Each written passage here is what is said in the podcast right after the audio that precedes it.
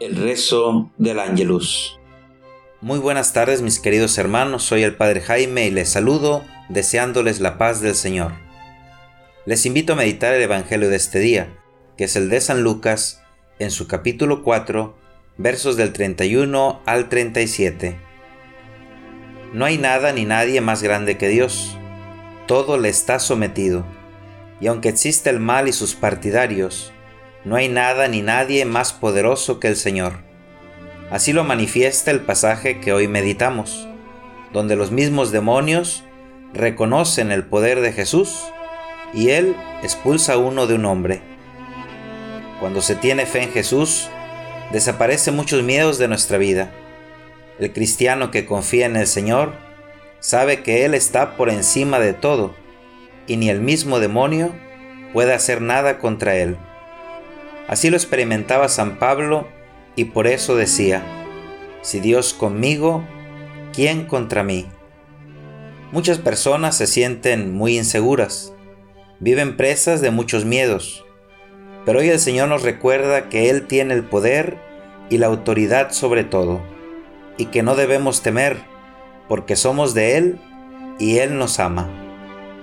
Que el Señor nos aumente nuestra fe y nuestra confianza en Él. Que así sea. El ángel del Señor anunció a María y concibió por obra del Espíritu Santo. Dios te salve María, llena eres de gracia, el Señor es contigo. Bendita eres entre las mujeres, y bendito es el fruto de tu vientre Jesús. Santa María, Madre de Dios, ruega por nosotros los pecadores, ahora y en la hora de nuestra muerte. Amén. He aquí la esclava del Señor, hágase en mí según tu palabra.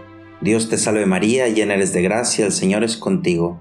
Bendita eres entre las mujeres, y bendito es el fruto de tu vientre Jesús.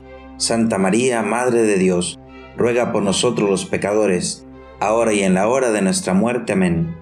Y el Verbo se hizo carne, y habitó entre nosotros. Dios te salve María, llena eres de gracia, el Señor es contigo. Bendita eres entre las mujeres, y bendito es el fruto de tu vientre Jesús. Santa María, Madre de Dios, ruega por nosotros los pecadores, ahora y en la hora de nuestra muerte. Amén. Ruega por nosotros, Santa Madre de Dios, para que seamos dignos de alcanzar las promesas de nuestro Señor Jesucristo. Amén. Oremos.